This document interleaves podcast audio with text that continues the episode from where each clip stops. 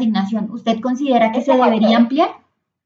Exacto, un poco lo que decía el director en su entrevista, eh, los privados, entidades privadas están solicitando la creación de cupo, básicamente porque tú lo acabas de decir, porque todos los bancos de que tenemos en Antioquia eh, representaría el 46% de ese cupo. Y, y, lo que nosotros queremos es efectivamente poder hacer uso del mecanismo porque nos gusta, porque funcione, porque es una herramienta para el proyecto de territorios.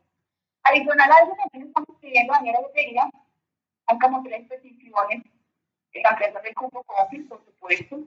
Eh, el mecanismo se utiliza, eh, hay dos formas de hacer una utilización de este mecanismo, ya sea o por fiducia o por convenio. Hay dos maneras en que tú lo puedes, te puedes vincular. Eh, otra petición que hemos hecho, y por eso también hablábamos el Congreso, el nuevo Congreso, eh, hemos hecho esta petición a que fortalezca el mecanismo y por fortalecer eh, nos referimos al hecho de que la opción de fiducia tenga las mismas libertades que tiene la opción de, de convenio. ¿Para qué? para que se puedan abarcar diferentes necesidades y muchos más territorios.